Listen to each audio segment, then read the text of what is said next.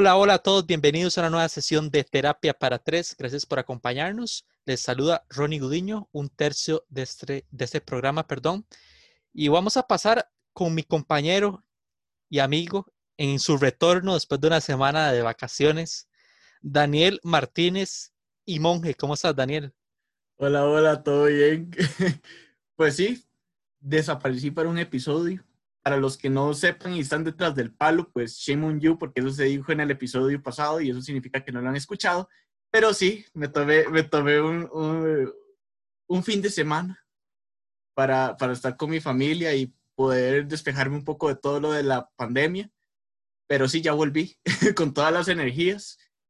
Y bueno, hoy traemos un, un episodio un poco más relajado que muchas personas que son pues muy adictas al cine podrán, pues, eh, la van a disfrutar, yo sé.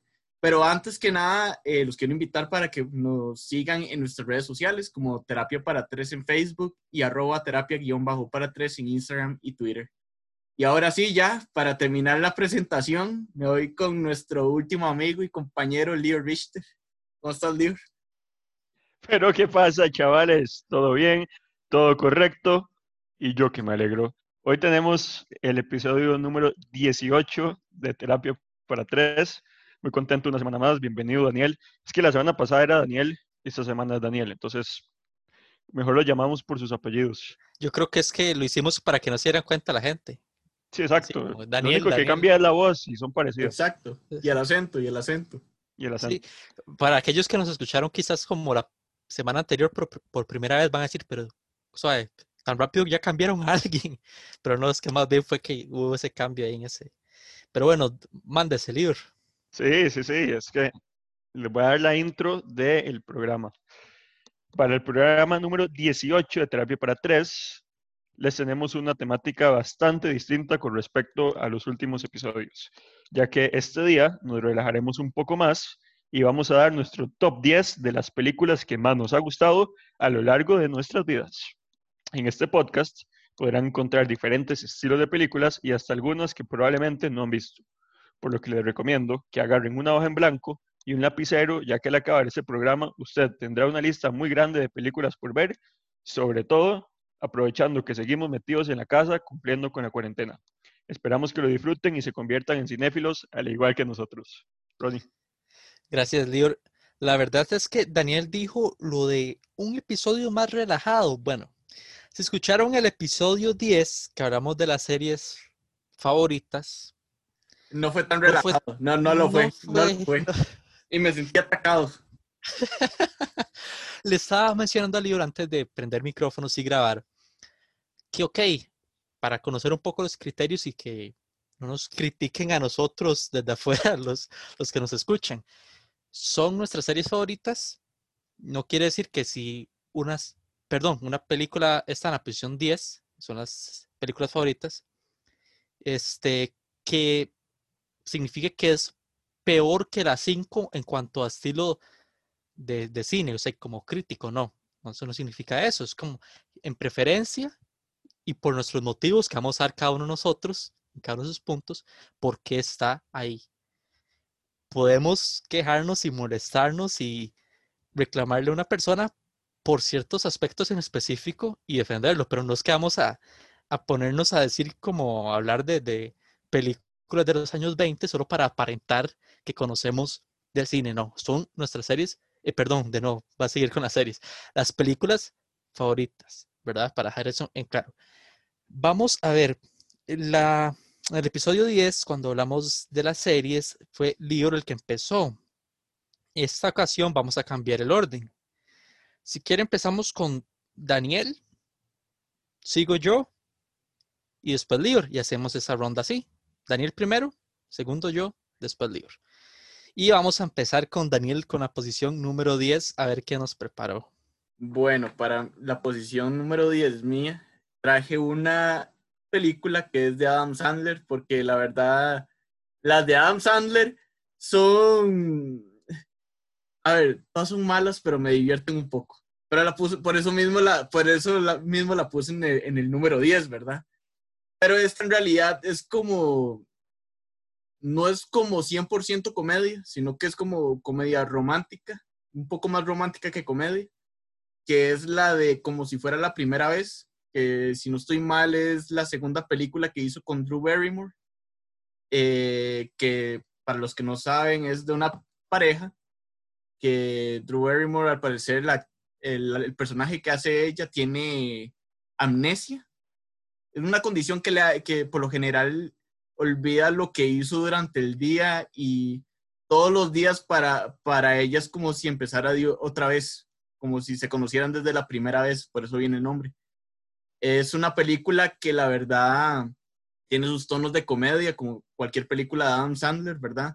Pero igual tiene como su, su parte romántica, su parte de, ¿cómo podría decir? Como de pensar mucho cómo, cómo las personas pueden tener diferentes comienzos ante una situación, ¿verdad? Entonces, para meter a Adam Sandler, que siempre me da risa, eh, puse esa.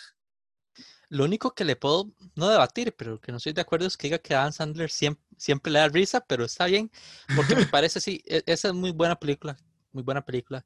Quizás con The Wedding Singer, que es la primera que hizo con Drew Barrymore, fue como que son muy parejas en gusto, en mi opinión, pero las dos me gustan bastante. Entonces, Daniel, no, no va a estar, no creo que vaya a salir atacado hoy. No creo que, yo creo que no, yo creo que no. ¿Verdad que no, Lior, no tiene nada malo que decir al respecto de eso, no? No, no, no. Y a mí, nada más para agregar a Adam Sandler, me parece un excelente actor. Creo que por lo general sus películas son para reírse un montón. Dejémoslo así. Sí, no vamos a debatir eso. y, yo, y, yo, y yo lo voy a poner más adelante, es lo único que les puedo decir. Ay, Lior, saber cuál va a poner. Ahora va a poner pixels, una cosa así. Por favor, no. Voy yo entonces con la posición 10. Vamos a ver.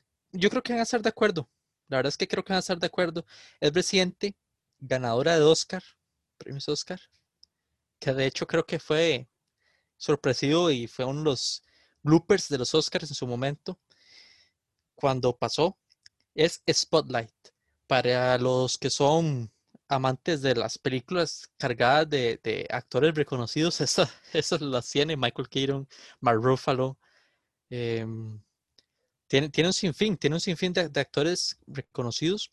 Y la verdad es que para los que empezamos a estudiar periodismo, más que está basado en, hechos reales, es una excelente película y guía para la labor periodística, pero también para cualquiera que es apasionado del buen cine. Eh, es una historia basada en, en, Boston, algo que ocurrió, el tema de abuso sexual a menores de edad de parte de sacerdotes. y, y, la verdad, obviamente, la intención no es hacer spoiler, pero ese seguimiento que dan los periodistas a ese tema me parece una película excelente, es excelente. Digo que es reciente, pero si no me equivoco, tiene más de cuatro o cinco años de haber salido, pero... Sí, yo creo que salió en el 2016. Exactamente. Pero, o sea, tienen un elenco muy bueno, o sea, con Rachel McAdams, con Stanley Tucci, o sea, elenco excelente. Y la verdad, creo que es una película que los invito a verlo. Y, creo que tampoco les genera polémica a ustedes, ¿verdad? No, no, más bien, más bien la tensión, la tensión que se vive en, en, durante toda la película es muy intensa, más bien. Yo, yo la, es más, yo la pondría tal vez en el 8. En el 8. Porque en realidad sí tiene una trama que realmente te engancha un montón. Sí, la, la verdad es que quizás esta lista que estoy haciendo después me arrepienta en cuanto a las posiciones, pero no hay problema, por lo menos está en el top 10. Vamos con Lior, vamos a escuchar la posición número 10. Bueno, les voy a tirar una primera bombita. Es una película nacional. Es la única película nacional que puse en este ranking. Estoy seguro que la única de las 30 películas que vamos a mencionar. Y se llama Gestación. No sé si han tenido el chance de verla. Si creyeron que iba a tirar a Keylor Navas, pero no le iba a tirar. Milagro. y les voy a dar una rápida introducción. Bueno, las actrices, primero, Adriana Álvarez es excelente actriz y Natalia Arias también. Jessie es una joven inteligente de un barrio y familia humilde que estudia becada en su colegio tradicional católico. Teo, por su parte, es un adolescente inmaduro, hijo único, que proviene de una familia de clase media alta, ambos se enamoran después de un encuentro algo particular y no les voy a decir qué más sigue para que la vean. Me parece que Muy en su, en su momento tuvo muy buen pegue. Creo que a mí me gustó mucho la película, incluso la he visto dos veces o tres. Y es bonito también darle su espacio a, a la actuación nacional, ¿verdad? A las películas costarricenses. ¿Qué Sí, opinan de yo creo que yo creo que es como la película más icónica de, de Costa Rica, ¿verdad? Yo creo que si cualquiera dice como gestación, todo el mundo la conoce. Bueno, tal vez hay gente como de 15 para abajo no, pero pero Hace Caribe 11 para años que salió. los más o menos, 18 en 11, adelante 12 yo creo que todo el mundo la conoce. Sí, sí, la verdad está bueno para que nos dé esa posibilidad de decir, ok, estamos metiendo todas las categorías hasta producción nacional. Por ese lado lo aplaudo, libro. Por ese lado lo, aplaudo y no, no puedo, no puedo discutirle. O sea, la verdad es que no, no quiero discutir mucho hoy, a menos que me den los, los motivos para hacerlo. Pero no, programa discutimos. eh, me, me parece bien. Vamos con la posición 9 de Daniel. Ok, bueno, mi posición 9 es un clásico. Eh, E.T. o E.T. Eh, una, una cinta clásica producida por Steve Jobs, ¿verdad? El alienígena E.T. o E.T. como ¿Cómo, cómo, cómo? E.T. Steve o Jobs? E.T. Steve Jobs. Steve Jobs. Ah, Steve Jobs, no, perdón. Steven Spielberg. Steve Steven Spielberg, Spielberg. perdón, estoy... Steve Jobs es el de Apple, para que no me maten. Sí. Eh, de seguro se está, re- se está retorciendo, se está retorciendo en su tumba ahorita mismo, perdón. Es- multifacético, pero no tanto. No, no, no, tampoco así. Bueno, quien quieta un quite, ¿ah? Ah, sí. Bueno, Steven Spielberg, para los que no sepan, es el director que también dirigió las, las películas de Transformers. Eh, bueno, esta es una película que, sí, claro, sí. No todas, pero sí. Steven No. Spielberg, sí. No, Steven Vamos a Spielberg, debatir de una Michael, vez. Ay, Michael. Bay. Fue Michael Bay. Michael. Bay es el director de las de. Participó, pero no es director. Steven Spielberg no es director. Participó, pero no es el director. Es Michael Bay. Mm, Bueno, está bien, te voy a dar la- te voy a dar Yo la no tengo idea. A mí ni me ve. No te- Pero es que- ustedes. Es que no, no, no me metas Steven Spielberg en, en las cosas malas que hace, que hace Michael Bay. No, pero o sea, vamos a ver 50-50, porque yo creo que por lo menos en la primera o alguna sí, sí participó o asistió, la verdad es que sí. Entonces sí, vam- vamos a darle 50-50. Bueno, hable, de E.T., hable de E.T. Bueno, E.T. de es una película estadounidense, ¿verdad? De ciencia ficción que se estrenó en el 82. Eh, pues habla de la vida de Elliot, que es un niño de 12 años que eh, durante una noche en su casa encuentra, encuentra a un extraterrestre que se dice a sí mismo E.T. y se hacen amigos y toda la película se basa en cómo E.T. y Elliot eh, tratan de contactar con el planeta de E.T. para que él regrese a casa. Entonces ahí ya pasa un montón de cosas. Es una película que supongo yo que es prácticamente cultura pop, ¿verdad? Yo creo. Eh, entonces, eh, recomendada, la verdad. No es una, no digo que sea una obra de arte, pero yo creo que es una película que, que, que entretiene y que la verdad es que le puede gustar a, la- a las personas. Vas con dos películas ya de Drew Barrymore, curiosamente. Ay, sí, a Drew cierto. Barrymore. Sí, cierto. Curiosamente, Drew sin eh, pensarlo, y- participó en ella cuando era una niña pequeñísima. Sí, sí, hasta ahora me cayó, no sé. es cierto. Este, yo personalmente no soy fan de E.T., pero sí reconozco la historia y el reconocimiento que se le da para muchos, entonces no puedo criticarlo. Yo es que personalmente no me gusta, no sé, Lior, si- ¿qué le parece Creo que película? esta es de las pocas películas casi que, que hoy en día se siguen conociendo y, y fue el siglo pasado. Estamos hablando que, nació- que salió en el 82 y hoy en día se sigue presentando por menos en distintas plataformas. Entonces, creo que algo de bueno tiene que tener para que se siga presentando y, y no haya quedado en el olvido después de tantos años. Muy bien, voy a pasar con mi número 9. Vamos a meter terror. La mejor película de terror de la historia, El Exorcista. Posición número 9, El Exorcista, la mejor película de terror de la historia. Para quien no la ha visto, que quizás sea pequeño o demás, no importa que haya salido hace cantidad de décadas, es la mejor película de terror que hasta los efectos son prácticos, o sea, no son especiales, evidentemente no CGI, no nada de eso. Es muy buena película, la verdad, atemoriza, más que toma la, la trama mezclando un poco, jugando un poco con, con fuego. Y básicamente es acerca de la posesión demoníaca de una niña, vamos a decirlo así, no hay nada más que, que hacer como de, de síntesis. Entonces, me parece que es bastante buena. O sea, obviamente no tiene el impacto la segunda vez que tuvo la primera, cuando uno la observa, pero siempre es, bueno verla. No importa el resto de películas que sacaron después, de hecho. No importa. Yo la primera, la original, es demasiado buena. Yo no la he visto, la verdad. O sea, obviamente la conozco porque obviamente es súper famosa. Y de hecho, si, si no estoy mal y si no ahí me corrigen, El Exorcista está basado en una obra literaria, ¿verdad? Sí. Está basado en una obra literaria. No la he visto. De hecho, incluso me iba a empezar a verla porque sacaron una serie hace como cuatro años, ¿verdad? Exactamente. De hecho... Me la iba, a ver, pero, pero realmente no sé por qué no me ha llamado tanto la atención verla. Yo la empecé a ver y por una otra razón la dejé, de ver. Quizás, Daniel, yo creo mm. que habría tenido más impacto si lo hubiera visto usted hace unos cinco, no, hace unos siete años, digamos. Yo creo que hubiera sido una buena etapa para que usted la hubiera visto todavía yo la vi como cuando tenía 11, 10 años, entonces fue, te más el impacto del director William Friedkin. Y también algo que gira en torno a esa película es lo que estaba detrás de cámaras, el tema de las maldiciones y todo lo que pasó durante la grabación. Por ejemplo, Poltergeist es una que a mí no me gusta, o sea, no me da miedo, pero sí es un poco como, uy, el temor de toda la maldición que pasó detrás de eso, esta también la, la tuvo. Y ese es el plus.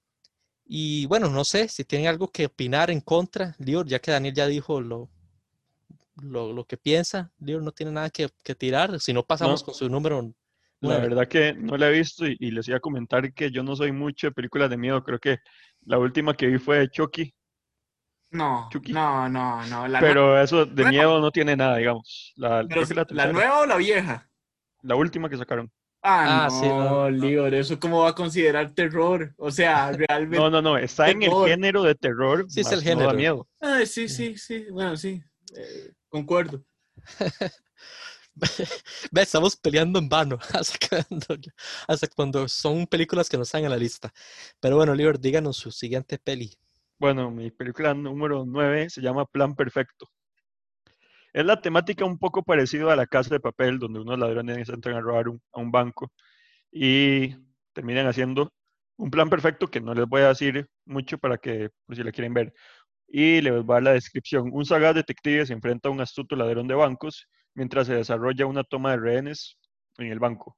Durante el asalto aparece una mujer llamada Madeline, una misteriosa abogada que tiene sus propios planes y que amenaza con complicar la situación. Prácticamente, si han visto La Casa de Papel, la trama al principio de la serie es parecida, o sea, es casi que igual. Muy buena, con Denzel Washington, Clive Owen, dirigida por Spike Lee, que de hecho adelanto que yo tengo más, poquito en las posiciones más arriba, una película de Spike Lee, también. Muy buena película con Jodie Foster. Es de esas que, por ejemplo, ahora que hablábamos, no recordaba yo, mira, quizás le hubiera puesto en mis menciones especiales, quizás esa película. Es bastante buena. Esa en realidad yo la vi hace por lo menos, creo que, que puede haber sido 15 años. Y mm, todavía me recuerdo, es de esas que, que a uno se le queda en la memoria. Y bueno, ahí está en la lista. No sé, Dani, no, sé si la ha visto. Tiene cara como que no, bueno, ya mantiene la tendencia con las series, que, muchas eran que no las había visto, pero no importa, no hay problema. Pasamos a la posición 8, si les parece. Vamos con, Daniel, que nos ofrece? Ok. Eh, bueno, ahora soy yo el que viene con una película relacionada al periodismo, The Post. Eh, es, o en, no hagas spoilers. No, se le dice como Los Oscuros Secretos del Pentágono o algo así.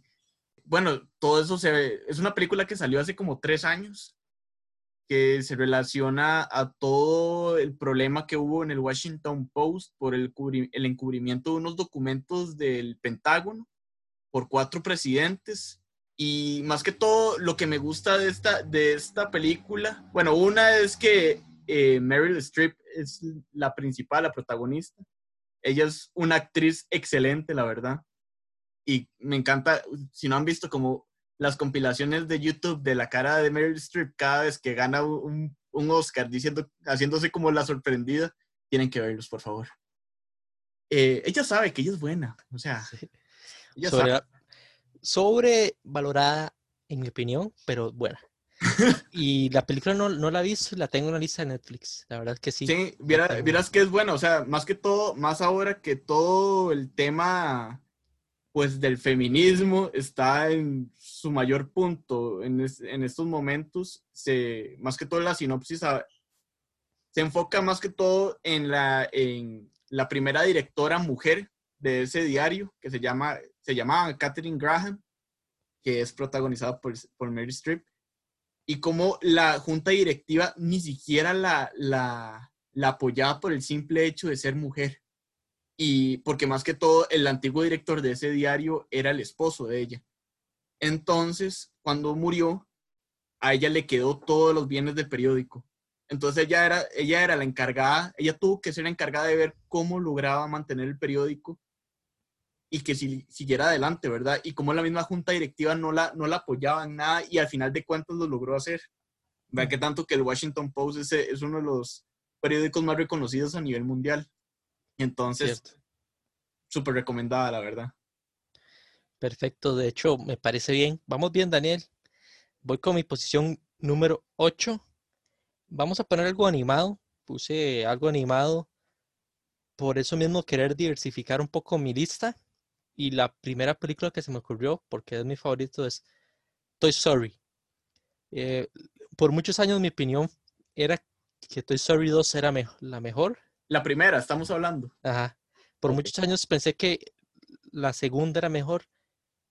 Después dije, o sea, me pongo a verla y, y dije, no, sí, Toy Story la primera y más por lo precursora que era. O sea, la tecnología que estaban empleando en esa época, en los noventas, 94, si no me equivoco, es excelente. O sea, es precursora de mucho de lo que estamos consumiendo ahora y de que Pixar llegara a ser lo que es, es gracias a esta hizo una película que no importa la edad, uno se entretiene, o sea, no importa. Y, es decir, uno creció con esas películas.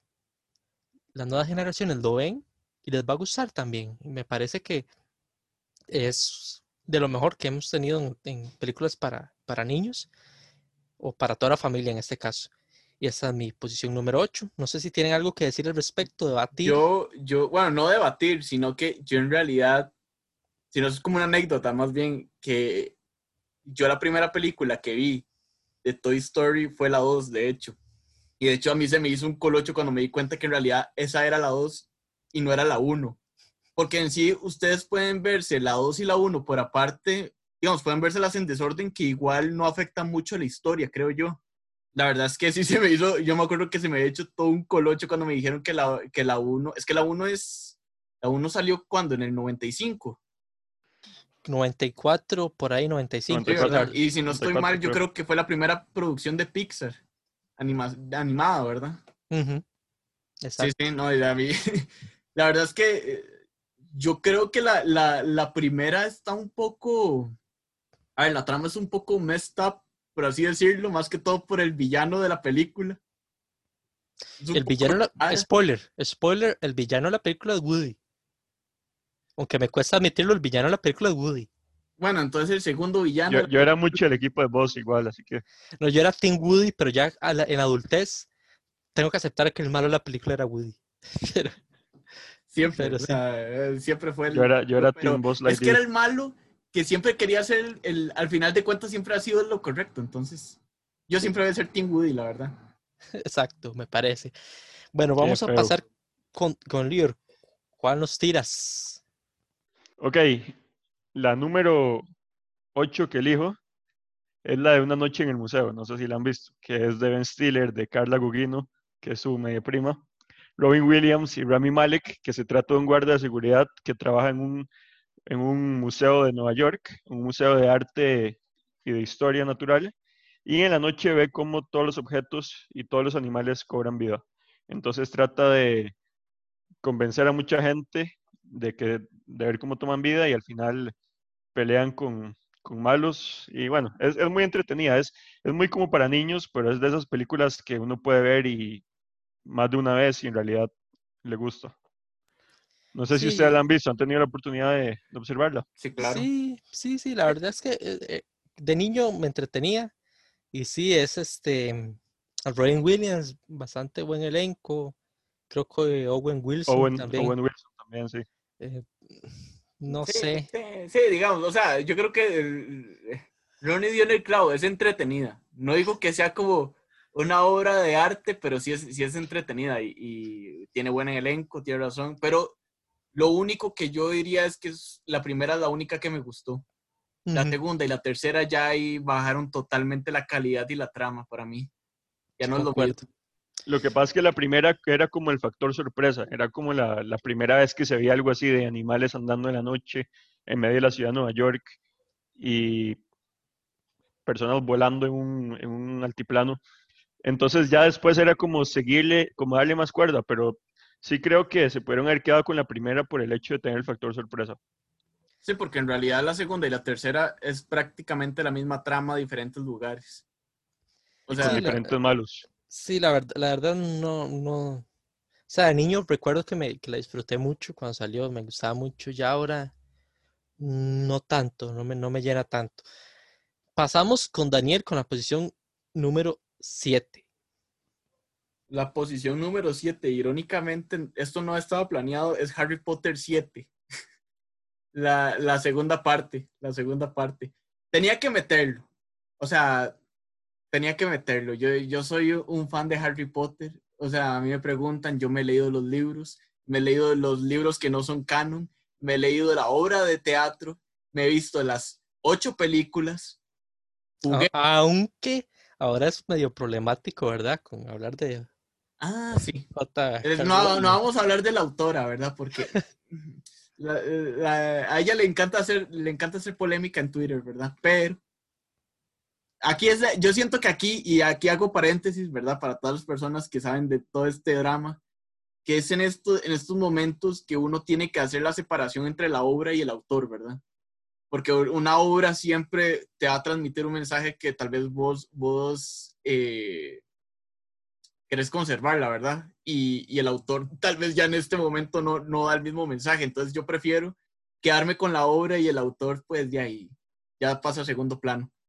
Pero sí, la segunda, eh, sí, la segunda parte de las siete, porque realmente de las ocho películas que, saca, que sacaron Warner de Harry Potter, esa es una de las, de las que tiene más acción. Y más también porque ya era la conclusión porque ya son ocho películas donde prácticamente era una línea de tiempo para ese final, ¿verdad? Entonces, el ver cómo terminaba todo siempre es como ya el cierre después de tantos años. Imagínense que la primera de Harry Potter salió en el 2001 y esta última salió en el 2012, o sea, 11 años de producción. Entonces ya como que era un cierre para poder terminar toda esta historia que pues a mí siempre me ha llamado la atención. Sí, la verdad no, no puedo quejarme porque no la he visto y no soy fan de Harry Potter. Sale Emma Watson, por si acaso. Una, mejor, No. una muy buena actriz. No, no. No, no. Digamos, no puedo decir nada al respecto, no voy a quedarme porque sé que a muchos les gusta. Yo quedé, creo que en la segunda o tercera. Y no, no, no soy fan de Harry Potter, la verdad. Quizás le podría dar otra oportunidad, pero no lo, no lo puedo criticar, Daniel. En esta ocasión no puedo encontrarle algún punto malo.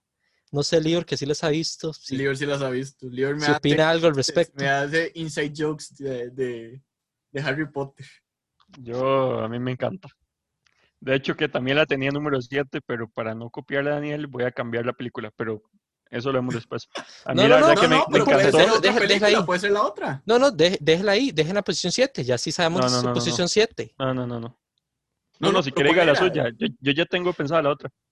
Es, es que eso no se vale porque la idea era tener la lista antes de tiempo. Sí, Y ahora todos podemos ir eh, haciendo dígala, cambios. Pero era esa, la 7 parte 2, o era otra. No, en general, la saga en general. Ah, la saga en general. La saga como tal. Ah, qué sucio también. Siete ¿Por películas qué? en una posición. No está bien, pero se le va a pasar. Hagamos algo. Cuando su turno era 7, hable de alguna otra de ellas, pero digamos. Pero no hay problema, no hay problema. De, su favorita, de las 8 que sacaron, hable de, de la No, favorita. no, no, no, no, yo les voy a tirar otra, pero sigamos con la suya. Tranquilo. Ah, Está en contra de las reglas, Sí, Dios. es que Está en contra de las reglas él, porque en cualquier momento todos cambiamos, pero bueno, de ahí, no importa. Mi posición 7 es una icónica, para muchos la mejor película de la historia, es El Padrino, la primera parte. Muchos prefieren la película, la segunda, cuando ya aparece Robert De Niro, pero es una película excelente de Francis Ford Coppola, sacada en los 70s, principios de los 70s, pero es una película excelente. Son de esas películas que usted no puede comprender cómo, cómo alguien piensa una idea tan, tan interesante, cómo se concreta con actores de un calibre inmenso. Y bueno, tomando en cuenta que es una película que dura más de dos horas y usted no siente esas dos horas, usted las- se la puede tirar y no se aburre en ningún momento. Obviamente con Marlon Brando, de protagonista excelente, Al Pacino. Si hablamos de que E.T. mantiene frases y con imágenes que se mantienen y perduran en el tiempo, esta se mantiene en frases, imágenes, es una película excelente, la verdad. La última, la parte 3, la verdad es mejor que ni la vean, pero las primera y la segunda son excelentes, pero yo no voy a hacer como Lior y yo solo menciono la parte 1, no menciono varias películas en una posición, pero ok, esa es mi posición 7. ¿Algo Yo que decir al respecto? no tengo que decir nada más que me da culpa de que, de que no la he visto y he tenido, la he tenido en la lista de espera durante años porque realmente no he encontrado dónde verla. Sí, sí, es que en serio, realmente no es porque no quiera verla, sino porque realmente no he encontrado un lugar o una página pirateada, aunque sea para buscarla, porque realmente, y esta película, para los que no saben, si es, ya es más vieja que, que E.T., imagínense, salió como 10 años antes, yo creo. Ujú. Entonces, no, no he podido encontrarla en ningún lado. Quiero hacer la aclaración para probar mi punto, lo que decía al inicio. Quizás de mi lista de 10, esta sea la mejor película, a ver si se entiende, pero no es mi favorita. Creo que sí se puede, sí se puede entender. Es como parar un poco el ejemplo de eso. Vamos con Lior a ver qué cambio hace, rompiendo un poco las reglas, a ver qué, cuál es la nueva posición 7 que va a decir, o si nos sorprende al final manteniéndose con Harry Potter, ¿con qué va a salir? Ok, mis queridos muggles, me voy a quedar con Harry Potter, con la que se llama Reliquias de la Muerte. Eh, Pero esa es la misma. ¿Es la misma que la suya? Sí, porque es la 7, pero es la Ah, parte por 2. Dios. No, ¿cuál, cuál es, ¿cuál es el que hay una competencia entre cuatro escuelas de magia? ¿Es Ah, esa? esa es la 4, la del cáliz de fuego.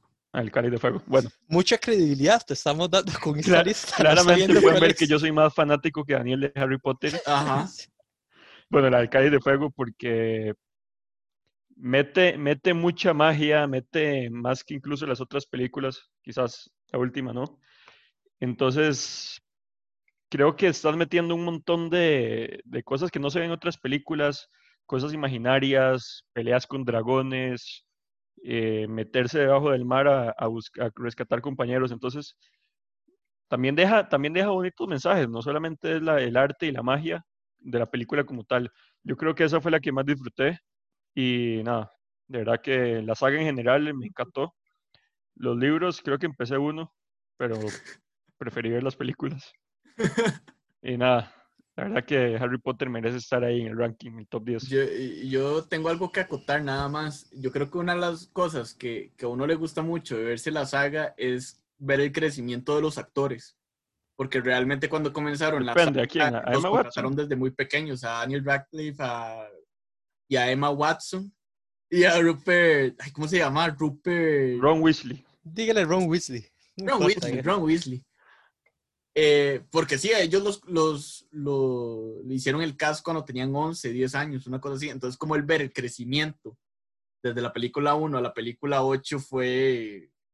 Es, que es interesante, es interesante. Que yo, le- yo les voy a decir una cosa también. Parte del éxito de esta saga, de toda la serie, de, la- de las 7, 8 películas, es también justamente la actuación. No es lo mismo que usted hubiera puesto a otros actores, tal vez no tienen el mismo pegue con, con el público, pero estos yo creo que fueron así como puestos anillo al dedo.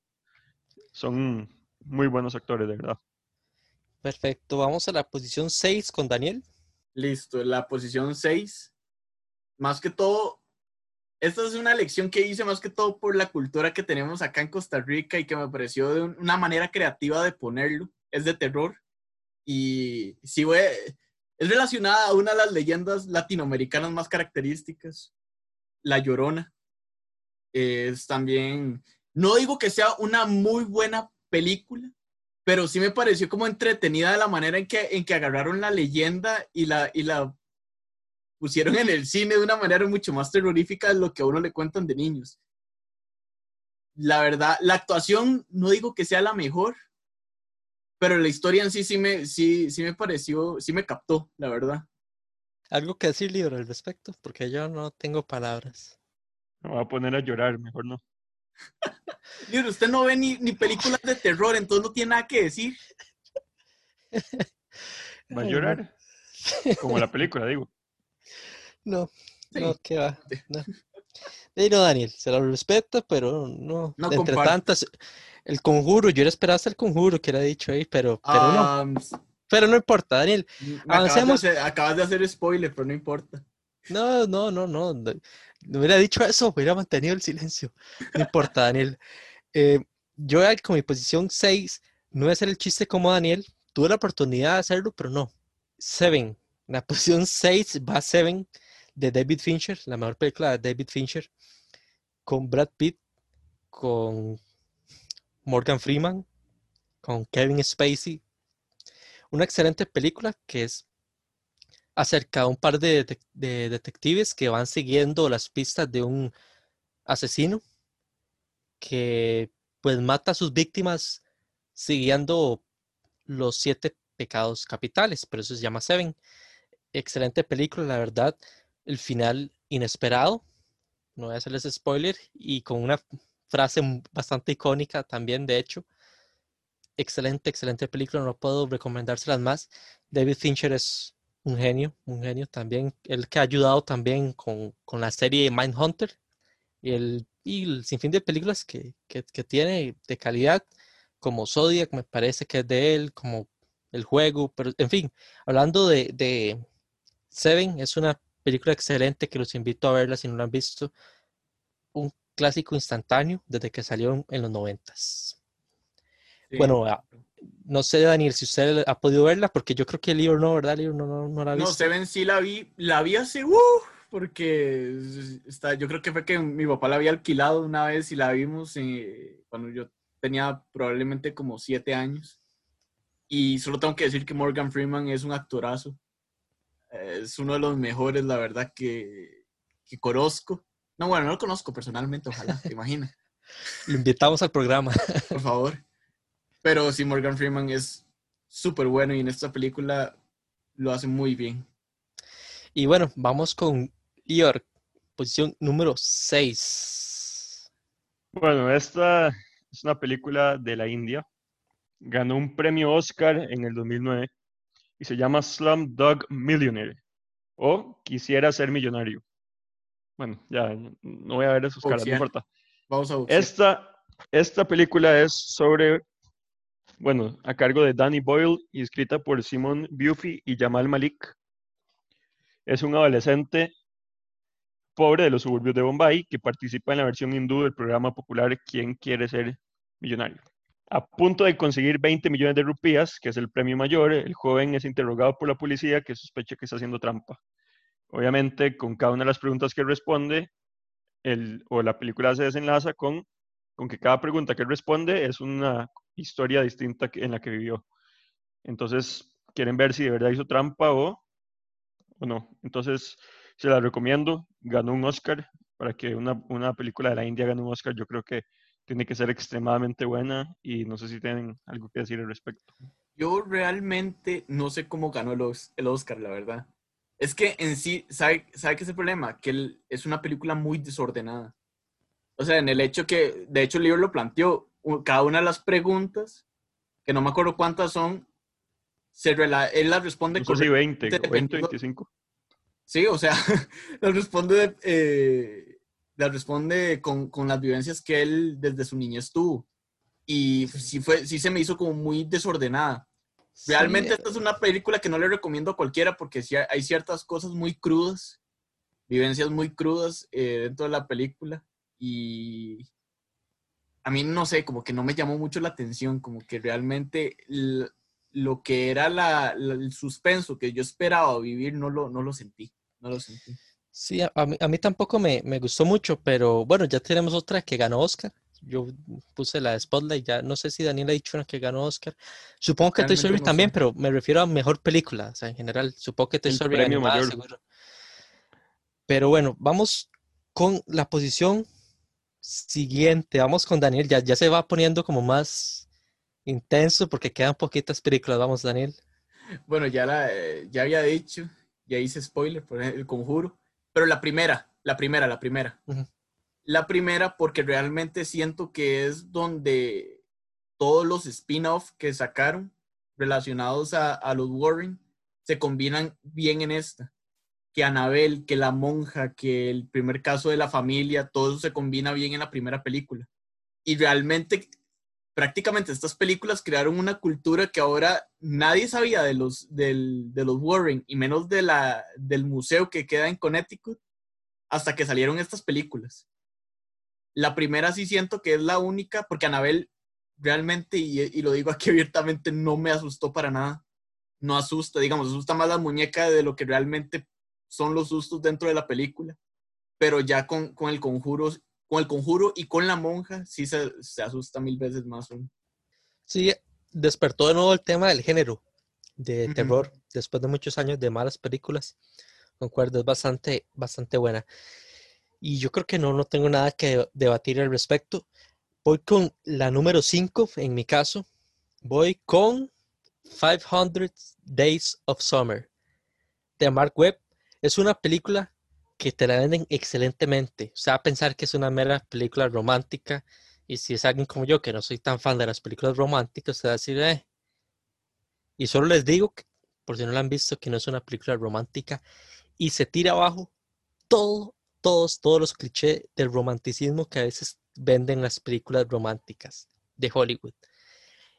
Y los mismos protagonistas, Joseph Gordon-Levitt y eh, Soy de Chanel, a los años, porque a mucha gente eso le pasó por encima de la cabeza, no lo captó. Y vamos a decirlo así, muchas cosas, ella termina siendo odiada por los fans, pero el mismo Joseph Gordon-Levitt termina diciendo, no, dense en cuenta un poco y vean que mi personaje también tiene muchos errores. Errores no de, escritura, sino como cómo, cómo es como persona y, acciones que toma. Es excelente, es para verla varias veces para descubrir ciertos temas. Como digo, es de Mark Webb, que él fue uno de los directores de, pues, fue el director de The Amazing Spider-Man.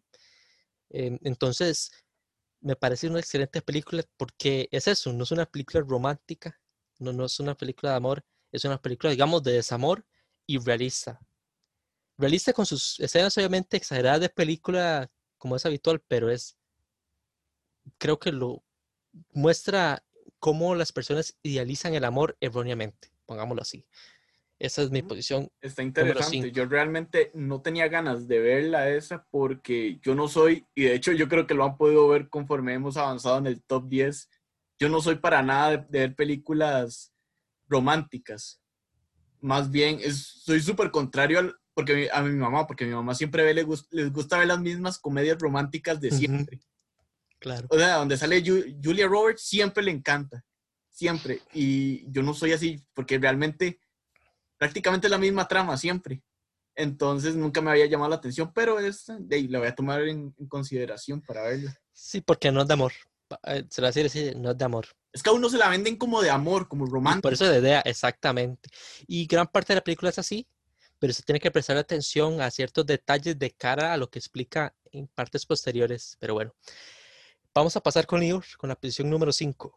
Bueno, mi quinta mejor película es la última de ese ranking que está en el que ganó un premio Oscar. Ganó el premio en el 2019 que se llama Green Book. No la he visto, no la he podido ver y la quiero ver. He escuchado que es buena. Les voy a dar una pequeñita descripción. Es del director Peter Farrelly. El filme narra la historia de un pianista que contrata a un italoamericano para que sea su chofer y guardaespaldas durante una gira por el sur de Estados Unidos en 1962 y un viaje que les adentra en un territorio y una época subyugados al racismo. Creo que hoy en día lamentablemente con todos estos casos de racismo se siguen presentando cosas. Esta película fue en el 60, pero sigue habiendo zonas en Estados Unidos donde es territorio un poco hostil para personas afroamericanas. Así que de verdad se lo recomiendo y no es por nada que ganó un Oscar. Yo la vi como dos veces y mientras más veces uno la vea, más aristas le va sacando. Excelente película. Yo, la verdad, no me he metido a ver en profundidad las críticas que ha recibido del tema ya social y cómo pintan el racismo y la realidad de lo que ocurrió, me parece. O sea, estoy inventando, pero sí sé que recibió muchas críticas, pero como quiero verla, no me he metido mucho en, ese aspecto de unas críticas sociales que ha recibido, pero, pero esa la tengo también, que quiero verla hace tiempo y no he podido hacerlo. Vamos a pasar con la posición 4 de Daniel. Bueno, ya con esto, si hago mención, yo creo que la primera vez que hago mención ya de una película que ganó el Oscar, eh, estoy hablando de Avatar.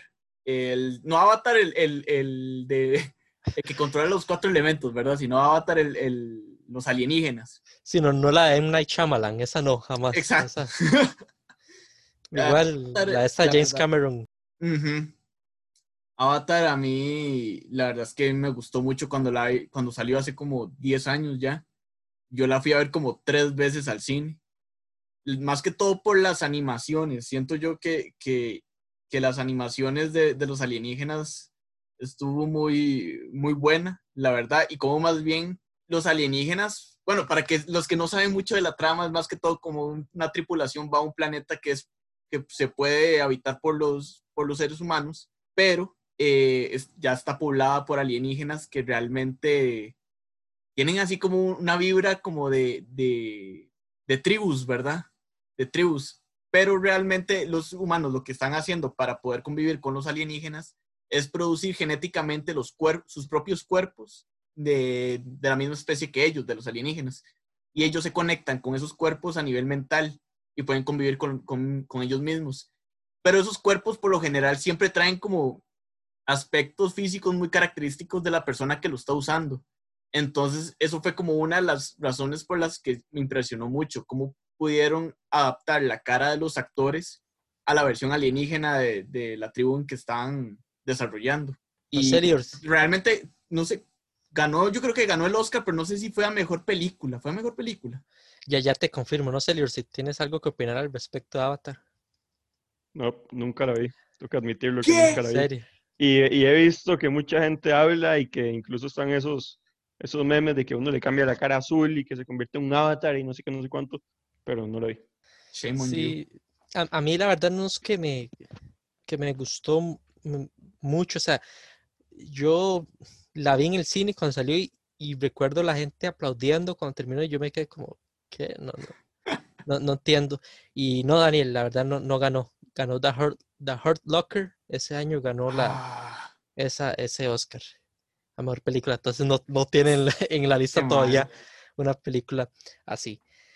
Sigo yo con la posición 4. Voy a hablar de la que considero la mejor película de Martin Scorsese y eso que tiene bastantes buenas. Es The Departed, Los Infiltrados.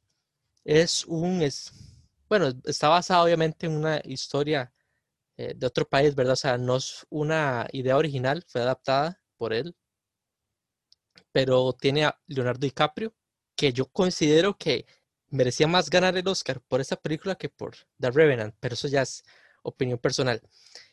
Matt Damon, Jack Nicholson, Mark Wahlberg, o sea, tiene actores demasiado buenos y cuenta la historia de cómo está infiltrado en la mafia un policía y como en, la policía está infiltrado alguien de la mafia. Entonces, como uno anda detrás del otro para descubrir al infiltrado. Es demasiado buena la película, demasiado buena trama, acción, policíaca, detectives. Es una película demasiado buena que se las recomiendo. Yo no hice la original, como les digo. Soy, solo he visto esta versión hecha por Martin Scorsese, pero se las recomiendo. No sé si, si la han visto, pero para que la noten la, sí la he visto, pero, pero realmente no, no me acuerdo bastante como para decirte si, si, si estoy de acuerdo con vos o no. Lo que sí me acuerdo es que yo creo que ya a partir de ahí es cuando ya empezaron en Hollywood a usar toda la trama del policía infiltrado en la mafia, ¿verdad? Siempre, Yo creo que por ahí ya empezó, porque hubo un tiempo en los 2000 que ya muchas, hubo muchas películas de, del- de cine policíaco, Me- recu- con creo que, en la mafia. creo que, bueno, es que está basada en hechos reales, la de Sérpico. Ujú. Sérpico de, con Al Pacino, que es que es- está basada en hechos reales, pero eso fue muchas décadas atrás.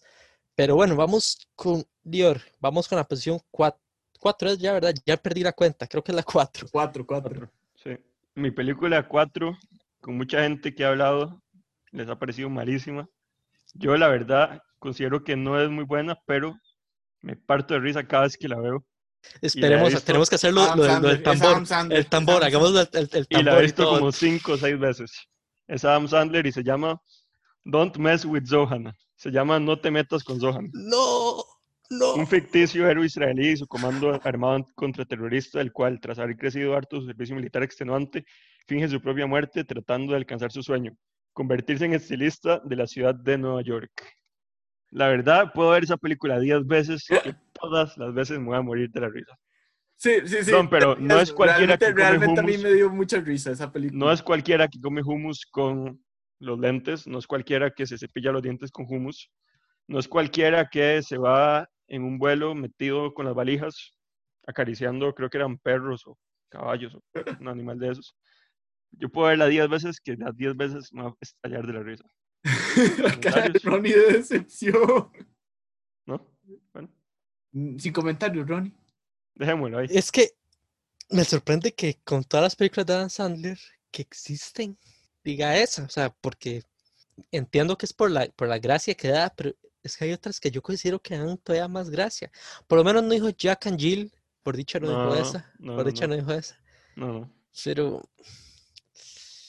No, Dios. Así que ya saben, no se metan con Zohan. Me, sorprendió. No decir que gratamente, pero me sorprendió. No importa, Este, algo es algo. eso, o sea, voy a decirlo, no es que no me gusta, pero preferiría no verla. Este, vamos ya al podio de cada uno de nosotros. Bueno. Vamos con Daniel, sáquenos de eso, Daniel, ojalá con la posición 3. Ok, bueno, eh, con esto tal vez me voy a un poco comer mis palabras con lo de la comedia romántica. La segunda de- del romántico que, bueno, podría decir romántico eh, más o menos. Es Steel Magnolias o Magnolias de Acero, que es la historia de seis mujeres muy diferentes y que todas viven en Luisiana, donde de una manera u otra comparten, comparten sus miedos, sus, más que todo sus esperanzas, son muy irónicas, muy ingenuas, pero también está la parte eh, triste de la película. No voy a hacer spoiler, pero hay una parte muy triste y, y la verdad es que en ese, eh, cada vez que veo esa película, al final termino llorando de una manera u otra. Siempre me llega, me llega mucho al corazón, realmente, porque de cierta manera me, me, me recuerda mucho a mi mamá, entonces eh, súper recomendadísima, entonces, para que la ven. Es una, esa película creo que salió, eso tuvo que haber salido como en los 80, Julia Roberts, ¿verdad? Sí, con Julia Roberts. Sí, yo creo que creo que es curioso porque no la he visto completa, pero sí sé a las, lo que usted se refiere, la parte que usted se refiere. Ujú, sí. Y, y es, es valioso eso, Daniel, que por el significado emocional que tiene. Creo que ninguno de nosotros lo que hemos dicho hasta el momento ha sido por una relación de tema de, emocional de eso. Me, me- me llama la atención por, por ese lado. La verdad que haya escogido esa. Sí, sí me... Sí, sí pasa el filtro por eso, la verdad es que sí. Y porque obviamente es una icónica para, para mucha gente. Voy con mi posición 3. Esta es la que yo dije, per- perdón, porque creo que dije mal el apellido anteriormente, Spike Jones, perdón, Spike Jones, porque Spike Lee es, es, es otro totalmente, un director totalmente diferente. Spike Jones es Her, con Joaquín Phoenix de protagonista, con Scarlett Johansson, sí, se puede decir porque ella hace la voz, pero se trata de un mundo futurista en donde una persona interpretada por Joaquín Phoenix, sumamente solitaria, eh, adquiere un, un tipo como sistema como Al- Alexa, por así decirlo, o Siri, y entabla un tipo de de amistad y relación. Y entonces nos, nos demuestra un poco cómo puede ser el futuro y cómo nos está afectando toda la tecnología. Tiene frases bastante buenas. Es una película que ganó el Oscar al mejor guion original. Y la verdad, yo la disfruto mu- mucho cada vez que la veo. Y siento que no es para cualquiera, eso sí. Acepto que quizás no es para cualquiera. Pero excelente película, en mi opinión.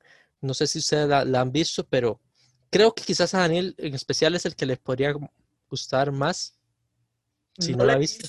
No la he visto, pero sí me, no sé, muchas personas como que le gustaron, pero me han dicho como también que no es tan buena como, como dicen ser. O sea, hay gente como que, que realmente la trama, o que la película es muy lenta, la trama va muy, muy lento. Entonces como que eso a uno lo aburre. Sí, sí, la verdad, la De verdad hecho, no fue la una de las así. nominadas, ¿verdad? Para mejor película en los, o- en el, en los Oscar. La verdad no estoy seguro. Creo que sí, creo que sí. La verdad creo que sí. Pero, pero como digo, o sea, está, está ahí y, y la, desde que la vi me llamó bastante la atención y tiene frases excelentes y yo muchas veces vivo por eso, por las frases que dan las películas. El tema del guion me parece excelente. Vamos con New York, ¿cuándo gana el bronce? El Bronce es una película que optó por ganarse un premio Oscar, más no la ganó. Y ahora que usted mencionaba a Joaquín Phoenix, Ah, ya sé. The. Joker. El Ojo que esta película, el, el bromas, el esta película no es para cualquiera, igual que se mencionó anteriormente, Cierto. que a más de uno puede que le revuelvan un poquito de cosas en, en el cerebro.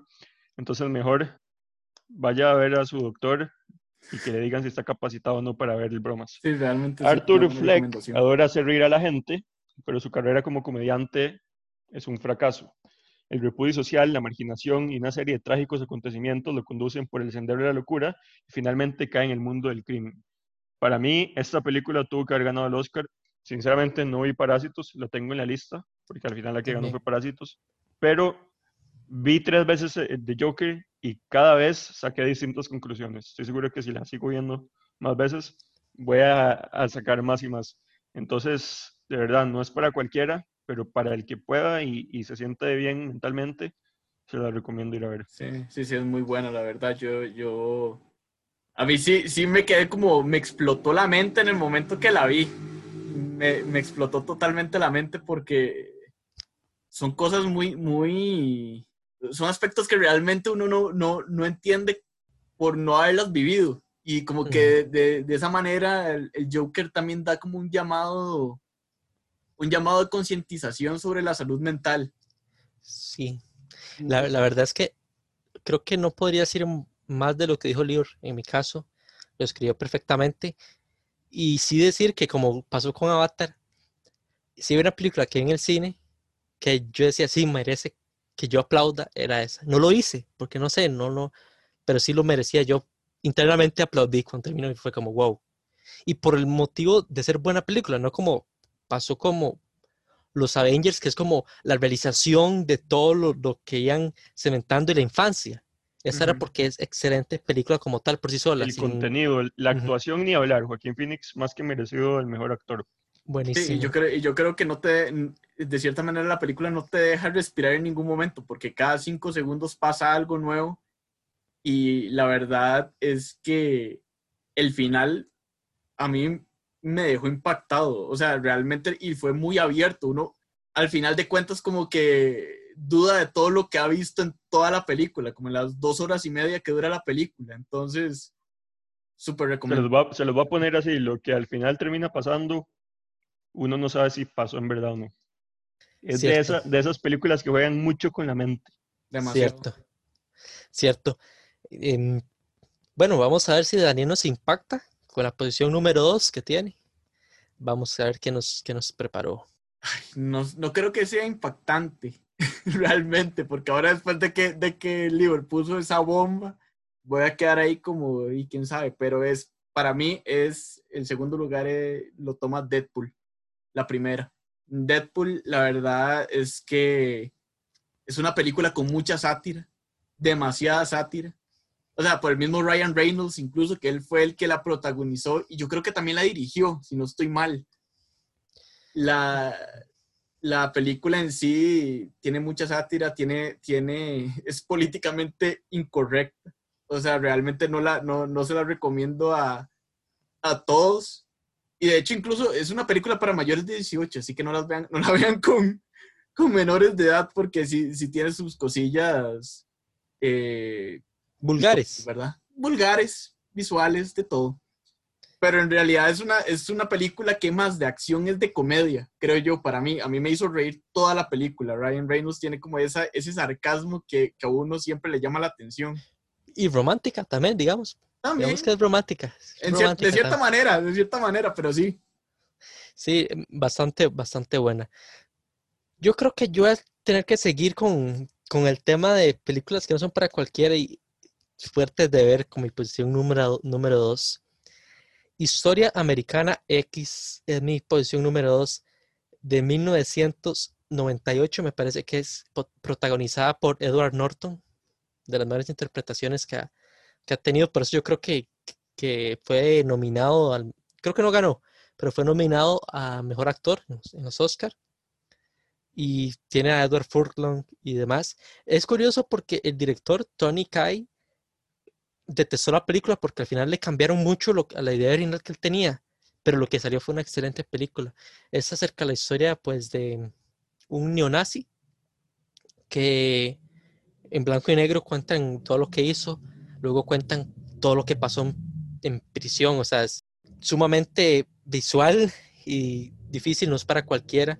Yo digo que hay por lo menos dos escenas difíciles de ver, o sea, que son impactantes. Y bueno, es ver cómo él se reforma y él intenta cambiar a, su hermano menor para que no siga los pasos de él. Es excelente esa película, pero reitero, no es para cualquiera. Historia americana X está en mi posición número 2. Y vamos con Lior, con la posición Bueno. número 2, La Plata. Yo creo que la, la bomba ya la solté, así que ya no se esperen un Joker, ni un As, ni un Rey, ni un Queen. Ok. No sé si han visto la película Dodgeball, donde aparece Vince Vaughn, o como se diga su apellido, Me quedo mal con Vaughn. esa película. Ben Stiller, aquí hay otro nombre de otra actriz bien famoso también, Christine Taylor, que es súper guapa, por cierto, pero bueno, ese es otro tema. La película se enfoca en la realidad de dos, dos dueños de gimnasios. Uno es Globo Gym, que es un gimnasio bastante caro, donde va, gente bastante famosa, y el otro se llama Average, Average, Average Joe, perdón, no lo puedo decir. Average Joe, que el dueño del gimnasio es Peter LaFleur o Vince Vaughn, no tiene cómo pagar el alquiler del lugar o la renta. Y entonces Ben Stiller, que es el dueño de Globo Gym, se lo quiere comprar, o más bien quiere despojarlo para adueñarse de ese gimnasio. Cuando ya están en uno de sus últimos días antes de pagar, Vince Vaughn se da cuenta de que hay un torneo de quemados en Las Vegas, o torneo de dodgeball, como es en inglés, o balón prisionero, también se llama en español. Y en un intento de ganar el dinero necesario, eh, justamente va a este torneo de quemados y cuando se da cuenta Ben Stiller y su pandilla, también van al torneo para evitar que Average Joe gane. Y el equipo de Ben Stiller se llama Cobras Púrpuras. Entonces, en pocas palabras, no les voy a decir quién gana, solo les voy a decir que se enfrentan en la final.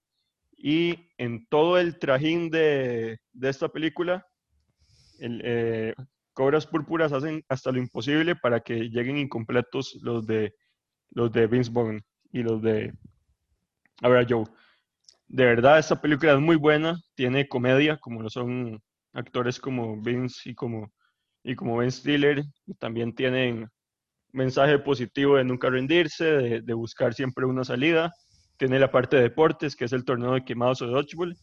Y bueno, en fin, de verdad que se la recomiendo. No sé si han tenido el chance de verlas. Sí, la, la verdad es que podría no coincidir, pero sí puedo decir esto. Yo no soy fan para nada de Vince Vaughn, pero esa película creo que quizás es la única que me, que me gusta de él. Y sí, sí es entretenida, la verdad es que sí, Ben Stiller cerró el show prácticamente en toda la película, igual que Justin Long, pero no, no, no soy tan fan, pero no generó mi reacción como con la de Adam Sandler. Pero no, es, es- es- está bien. No sé si antes de pasar con, con Daniel, con la posición número uno, nos comenta y hacemos una ronda de las menciones especiales, de aquellas películas que no estuvieron en el top 10 nuestro, pero bien, bien pudieron haber estado. Vamos con Pero, Daniel. ¿qué, qué quieres? ¿Que las mencionemos todas de una vez, cada uno? O... Digamos, usted diga, diga las suyas, diga las Ajá. suyas, luego digo yo las mías. O sea, no vamos a dar chance de debatir en esta. Ok, Usted dice las suyas, sigo yo. O sea, usted ya dice, esas son las mías, luego sigo Ujú. yo con las mías, luego libre y ya luego pasamos con la primera de cada uno. ok, está bien. Eh, bueno, la primera que tengo es... Ronnie me va, me va a matar otra vez porque es Harry Potter, pero la 5, La Orden del Fénix. Yo Es- pensé que iba a decir las restantes. Las que siguen, no mentira. Eh, es una película, para mí yo creo que es mi segunda favorita de Harry Potter. Esta trae mucha acción, la verdad. Yo creo que no tanta como la que dijo Lior, la del Cáliz de Fuego, pero sí es muy buena. Después está Black Panther. Después Star Wars 3. eh, Doctor Strange.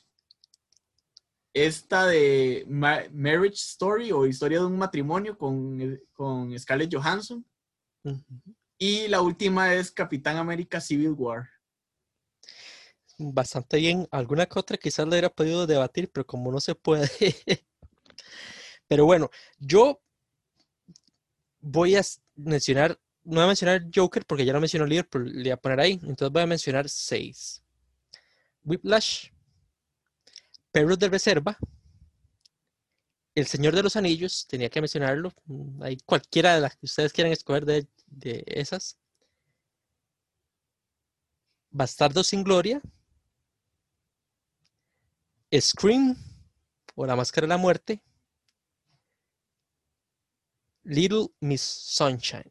Esas son mis seis. Little Miss Sunshine es una película, por ejemplo, nada más para decir algo rápido, que yo no esperé que me gustara, pero tiene un mensaje, tiene múltiples mensajes buenísimos. Cuando la vi hace como cuatro o cinco años, me sorprendió por eso, por la sorpresa que me dio, estaba aquí. Vamos con las menciones especiales del libro. Bueno, voy a mencionar la primera. La voy a mencionar rápido porque es que la puse. Se llama Bohemian Rhapsody. Es un documental película y en realidad no fue que la vi en el cine, me esperé mucho y, y nunca la vi, sino que no me dio chance de verla, sino que un día de esos que estaba en la casa, al principio de la cuarentena, la están dando en la tele y tuve el chance de verla. Después está Click, que es con Adam Sandler también. Está Brigada 49, Spy Kids, que esa era una de cuando yo era niño. Bueno, no, no sé si decir esta porque tal vez suene muy feo. Little Fuckers, la familia de mi novia, que es con Ben Stiller, con... Bueno, y otra gente más. Ben Stiller y Robert, Robert De Niro. Robert De Niro. Y creo que con Julia Roberts también. Muy buena, muy No buena. estoy seguro de eso, pero No, no. no. Bueno, ahora, ahora les averiguo quién más es. sí. Es- Y el logro más bonito de la televisión, Shrek. Cierto. Bueno, estas son las menciones especiales de películas que no hicieron el top 10 nuestro, pero podrían haber estado. Vamos con el primer lugar de Daniel. Ahora sí, Daniel, ¿con qué nos sorprende? No, realmente no creo que se vayan a sorprender. Es, es una opción muy, es un top muy, muy yo. The Avengers Endgame. Para mí está en el top 1 porque, por la misma razón que Harry Potter, la, la séptima, porque es un, ya, ya es una conclusión prácticamente, por lo menos de la serie original de los Vengadores, de la primera generación de Vengadores. Y el final la verdad es que a uno lo toca mucho. lo, toca mucho por el, hecho de que es uno de los personajes más queridos de toda la saga. Y, es como un personaje que la verdad yo creo que todos conectan de cierta manera. Entonces, ese sería mi top 1. No sé, Lior, si tienen algo que decir al respecto. Yo solo quiero mencionar que, curiosamente, fue la última película que vi en el cine antes de que sucediera todo lo que estamos viendo en la actualidad con el tema de la pandemia. Y sí, o sea, es aceptable, no, no lo consideraría yo, pero bastante, bastante buena, sí, está, está bien, la verdad es que sí está bien. Y bueno, como yo no, no, no tiene algo como que criticar. No o, tengo nada que opinar al respecto. En mi caso, y con mi posición número uno. Ahí el redoble de tambores y todo ahí, el suspenso. Eternal Sunshine of the Spotless Mind.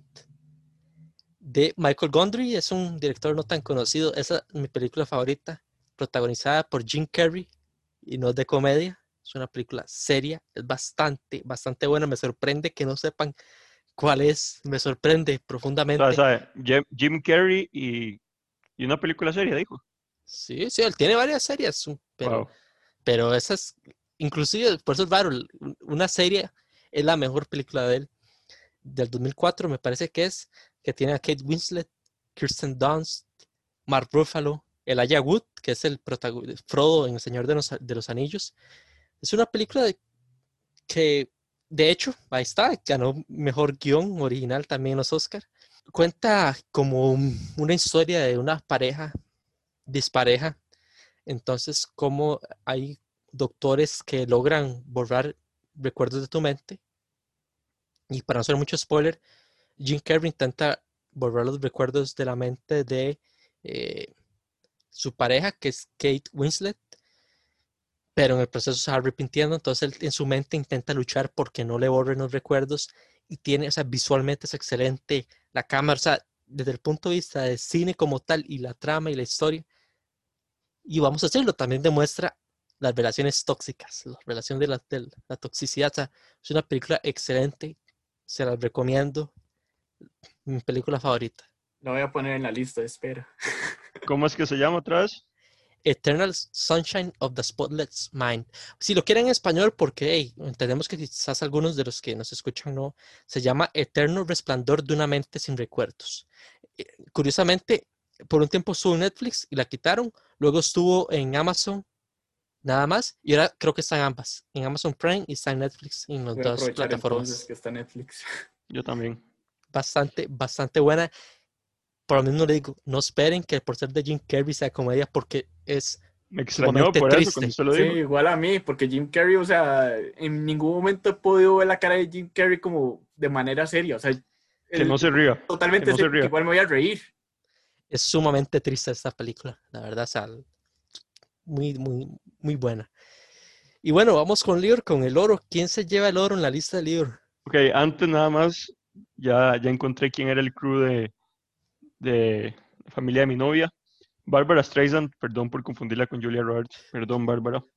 Owen Wilson, Jessica Alba, Dustin Hoffman, Ben Stiller, Robert De Niro. Vean qué espectacular elenco. Y bueno, ahora sí, regresando a el top 1. Es una película que no sé si la han visto, no es tan conocida, se llama Argo. No sé si tuvieron el chance de verla. No la he visto, pero esa, esa ganó el Oscar también. Creo que no. Pero Creo que ganó, creo creo. que ganó Ben Affleck el Oscar a a mejor director o mejor guion, algo así ganó. Es que le fue productor, guionista y, y el actor principal. Es una dramatización y, y- y lo más complicado, o Paréntesis, perdón. Eh, mejor película, ganó mejor película. Acabo de mejor fijarme, ganó película. mejor película también. entonces ahí está. Lo, más interesante de esto es que es basada en, en, vida, en hechos reales. Es una dramatización de la participación del entonces agente de la CIA, Tony Méndez, en el histórico rescate de seis diplomáticos de los Estados Unidos durante los primeros meses de la crisis de los rehenes en Irán, suceso conocido como Canadian Caper. ¿Y por qué Canadian? Porque el embajador de Canadá en Irán fue el que le dio, el que le dio guarida a estos diplomáticos estadounidenses. De verdad, se la recomiendo, es muy buena, es de, es de mucha atención, que usted no sabe qué va a pasar, aunque ya más o menos lo expliqué en la, en la descripción que pasó, pero es que igual vale la pena ver, ver cómo pasó todo, porque tratan, o más bien engañan a los iraníes diciendo que iban a ir a filmar una película de extraterrestres, y así es como los dejan entrar a Irán, más sabiendo que, que eran de Estados Unidos. Entonces, hasta desde el primer momento y hasta el último, usted vive con mucha atención. Es una película recomendable y como le dije anteriormente, máxime sabiendo que es basada en hechos reales. Esa es mi película número uno. Bastante bueno, espero que les haya gustado a ustedes, que hagan esta dinámica con su familia, con sus amigos, ese top 10 y van tirando ahí. Esperemos que, que les haya gustado. Es un capítulo un poco más largo de lo habitual, como pueden notar, pero Es de esos que esperamos que se queden eh, cada segundo escuchándolo. Y antes de irnos, vamos a pasar con Daniel con la recomendación de la semana y también nos va a recordar las redes sociales. Vamos, Daniel. Bueno, para pasar de una vez a la recomendación y para estar también en, en línea con la temática del episodio de hoy, les traigo otra película. Pero que de hecho esta la vi, la volví a ver recientemente. Y con todo esto de la pandemia me, me, me acordó mucho de cómo es el estilo de vida que ahora tenemos que mantener, ¿verdad? Por nuestra salud. Se llama Five Feet Apart o A Dos Metros de Ti. Es una película de drama y romance, escrita por Mickey Daughtry y Tobias Yaconis. Y también eh, es protagonizada por uno, para los que hayan, hayan crecido con los gemelos en acción, con Saki Cody, esta es protagonizada por Cole Sprouse, que es el que hacía a Cody en la serie Los Gemelos. Más que todo se trata de Stella Grant, es, que es una paciente en el hospital con fibrosis quística, que ella utiliza constantemente las redes sociales para hacer frente a su enfermedad y también para poder, de cierta manera, educar a las personas sobre este tipo de enfermedad y todos los cuidados que ella tiene que tener como, como, como paciente. Y en, en, su estadía en el hospital conoce a otro paciente que se llama Will Newman, que tiene también el mismo padecimiento y que más bien está en ese mismo eh, hospital porque va a hacerse un tratamiento para ver si él puede curarse de esta, de, este, de esta enfermedad. La película en sí se llama Five Feet Apart o a dos metros de ti porque ellos están obligadamente a estar a esa distancia por el hecho de que es una, una enfermedad respiratoria. una enfermedad respiratoria, entonces ellos tienen que estar a esa distancia para evitar problemas más severos de los que ya tienen. Entonces la volví a ver, de hecho, con mi mamá y con mi hermana y me recordó mucho cómo nos piden ahorita mismo estar en un distanciamiento social de, dos, de casi dos metros. Por eso mismo, para, para no, no empeorar la situación más, que, más con, lo que, con lo que está pasando ahorita, ¿verdad? Entonces, súper recomendada, se estrenó yo creo que hace un año si, no, estoy mal, yo creo que es una producción de Netflix. No, yo creo que no, no, no. Yo creo que no. Y pues sí, súper recomendada, la verdad. Y con las redes sociales, nuevamente les hago la invitación para que nos sigan en, en Facebook como Terapia para Tres, tres con número, y en Instagram y Twitter como arroba terapia guion bajo para tres. Pues muchas gracias Daniel, gracias a Lior también.